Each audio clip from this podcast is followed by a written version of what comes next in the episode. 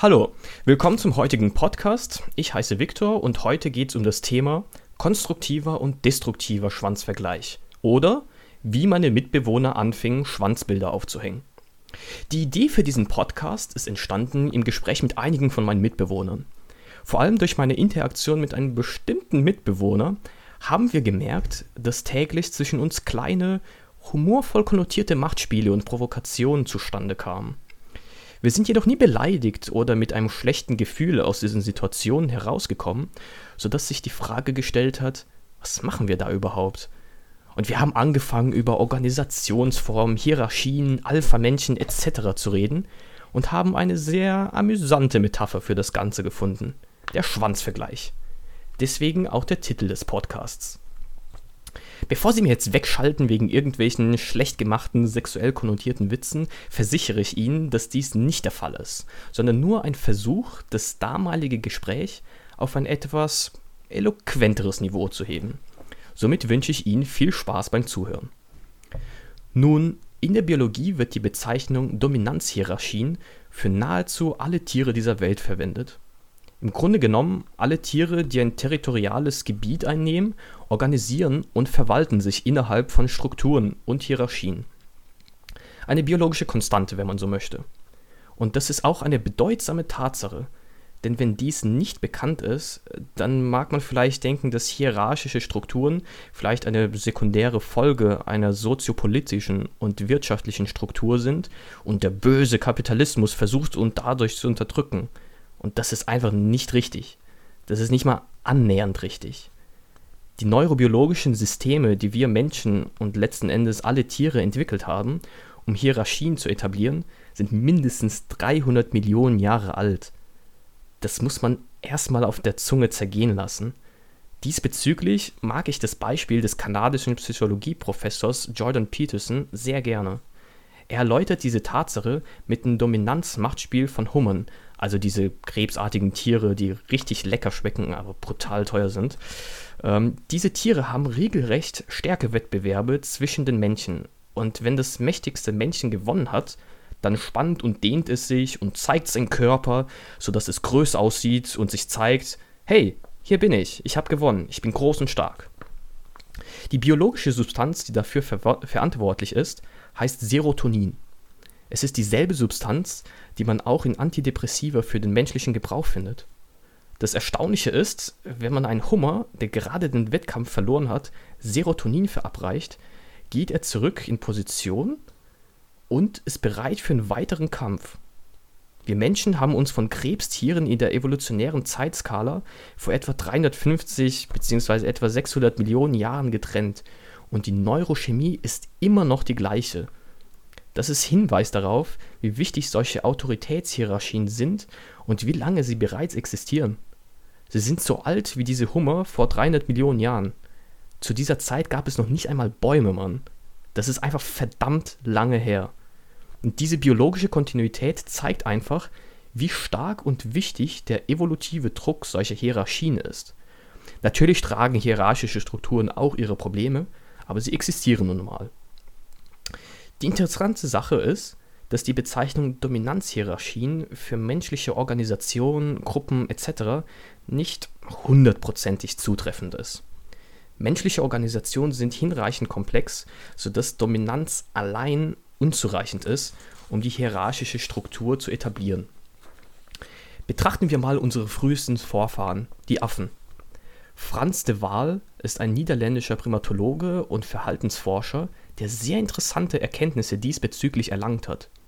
Er hat bei Schimpansen festgestellt, dass brutale und aggressive Männchen an die Spitze der Hierarchie gelangen können, aber durchaus sehr kurzlebige Königreiche haben und sehr gewalttätige Tode erleben. Das heißt, damit eine Schimpansenstruktur über längere Zeiträume bestehen kann, müsste der oberste, dominante Schimpanse soziale Eigenschaften besitzen, wie zum Beispiel in der Lage zu sein, Freundschaften mit anderen Männchen zu bilden und zu erhalten. Das ist eine wesentliche Grundlage dieser Organisationsstruktur. Denn nehmen wir an, man hat seine Dominanz als Top-Schimpanse auf Basis von tyrannischer Stärke und Einschüchterungstaktiken bewiesen. Und es ist jetzt mal wieder Wochenende und man gönnt sich ein, zwei Tage Rast. Es kann sicher davon ausgegangen werden, dass die nur geringfügig schwächeren Gegner, die genau unter dir sind, genau diesen Zeitpunkt wählen werden, um dieses tyrannische Menschen auseinanderzunehmen. Und zwar im wahrsten Sinne des Wortes. Schimpansen sind diesbezüglich echt nicht zimperlich.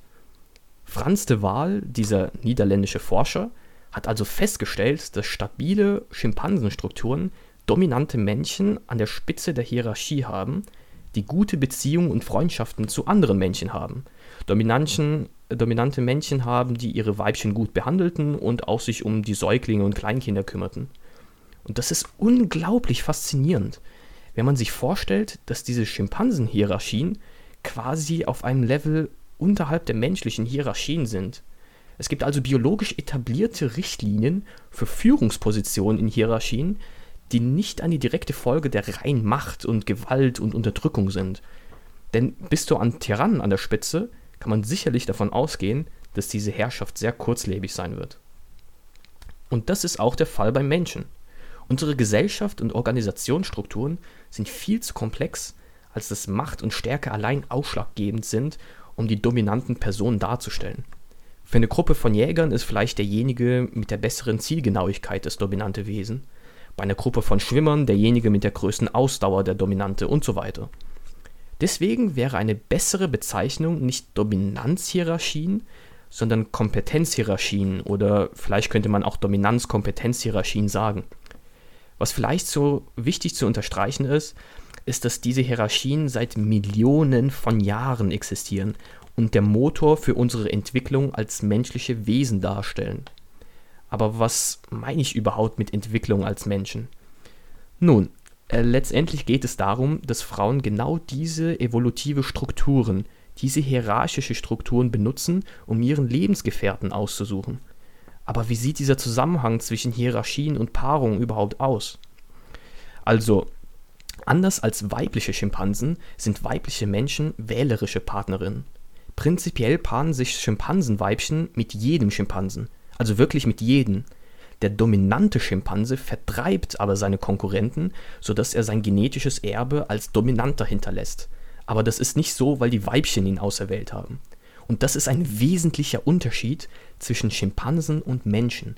Denn menschliche Weibchen sind wählerisch und üben dementsprechend eine sexuelle Auslese durch, um sich mit einem dominanten Männchen zu paaren.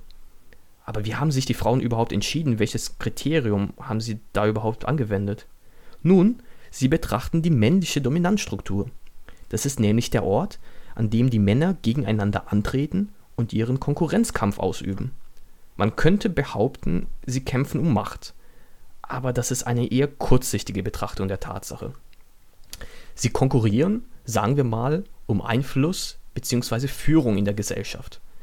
Natürlich gibt es in der Geschichte immer Parasiten, Rüpel und Obrigkeitsbrecher, die nicht genau in diesen Hierarchiegedanken reinpassen, aber gemittelt über die Zeit werden besonders einflussreiche Männer von anderen Mitgliedern gewählt und steigen somit auf die Spitze der Hierarchie.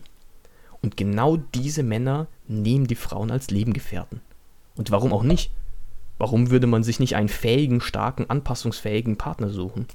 Das heißt, über die etwa 6 Millionen Jahren die wir uns aus den Schimpansen entwickelt haben, haben wir diese Hierarchien entwickelt. Man könnte also sagen, die männliche Hierarchie ist die Umgebung, die Umwelt, um das paarende Männchen mit den besten Eigenschaften an die Spitze zu befördern. Das Männchen, das in der männlichen Dominanzhierarchie den höchsten Rang hat, wird am ehesten einen genetischen Beitrag hinterlassen.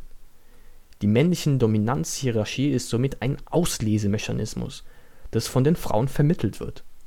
Das bedeutet letzten Endes, dass nach sechs Millionen Jahren Entwicklung haben sich Männer nicht nur an das Vorhandensein von der Dominanzhierarchie immer weiter angepasst, sondern auch an die Möglichkeit des Aufstiegs innerhalb dieser Struktur. In gewisser Weise ist dies der zentrale Geist des Individuums. Das Individuum ist also derjenige, der in der Lage ist, diese Hierarchien aufzusteigen. Es gibt also eine Reihe von Eigenschaften, die es ermöglicht, die Spitze der Hierarchie zu erreichen. Was diese Eigenschaften beinhalten, ist abhängig von der Gruppe, die man betrachtet. Tyrannische Stärke allein ist nicht ausreichend, wie wir bei den Schimpansen gesehen haben. Manche von diesen Eigenschaften deuten auf die Gesundheit der Person hin, wie zum Beispiel Schönheit, Symmetrie und Größe.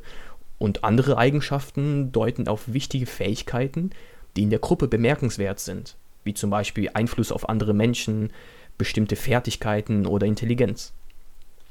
Nun, als neugierige Wesen beginnen wir mit diesem ganzen Prozess des Aufsteiges, Aufsteigens in eine Hierarchie zu beobachten und auch zu dokumentieren.